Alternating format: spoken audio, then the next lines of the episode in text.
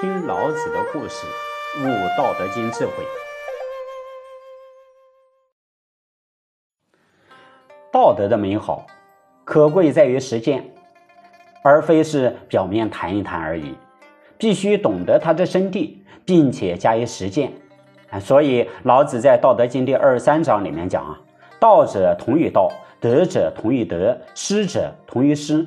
同于道者，道引乐得之；同于德者，得隐乐得之；同于失者，失引乐得之。”真正能够深入其境，感同身受，才是真正修道的精神。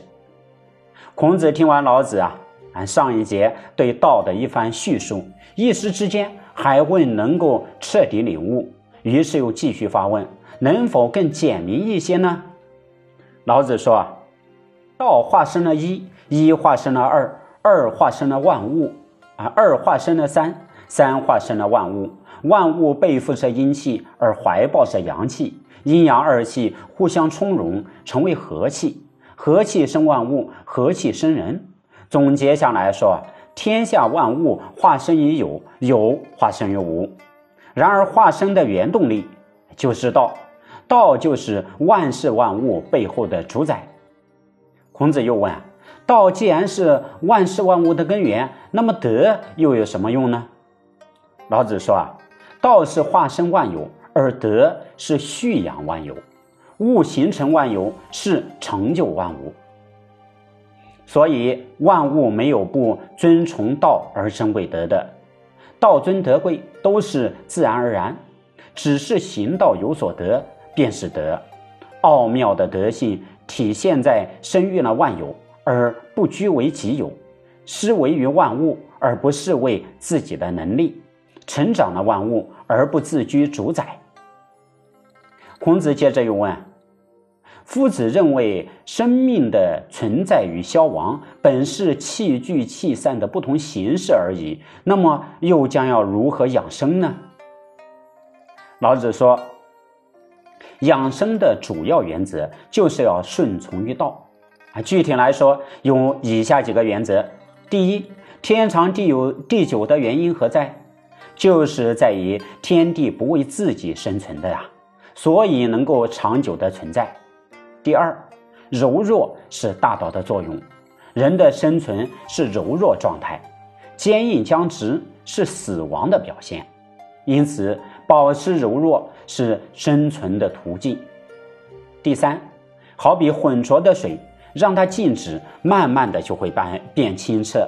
人的生命力也是如此，只要让身体平静，顺着自然，不断的新陈代谢，就会长生。第四，要扎稳根基，自然能够长生久世。然而，这一切的要妙就在一个“色”字，吝啬的“色”。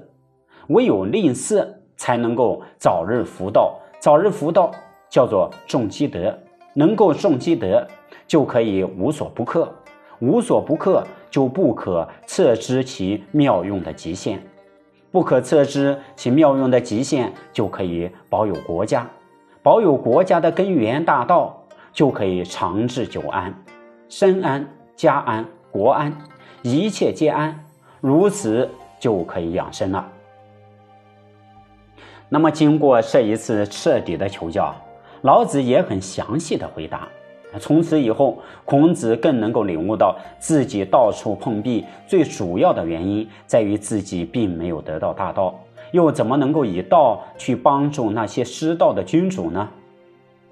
啊，六经是说礼乐易春秋，不过是先王成就的痕迹。问题在于要透过先王成就的痕迹去把握产生这种痕迹的原因和方法，这个就是老子所说的道啊，也就是真道至道。孔子呢，通过这一次的请教，终于大彻大悟了。回国以后，孔子终于沉下心来教育人才，安于天命，整理文献，启悟大道，成就至圣先师、万世师表的美名。我们知道啊，历史上除了孔圣人多次问道于老子外，哎，还有其他许多大贤，比如说函谷关守将尹喜就是其中之一。那么尹喜又是什么因缘得遇老子呢？请听下集：尹喜函谷尊师老子。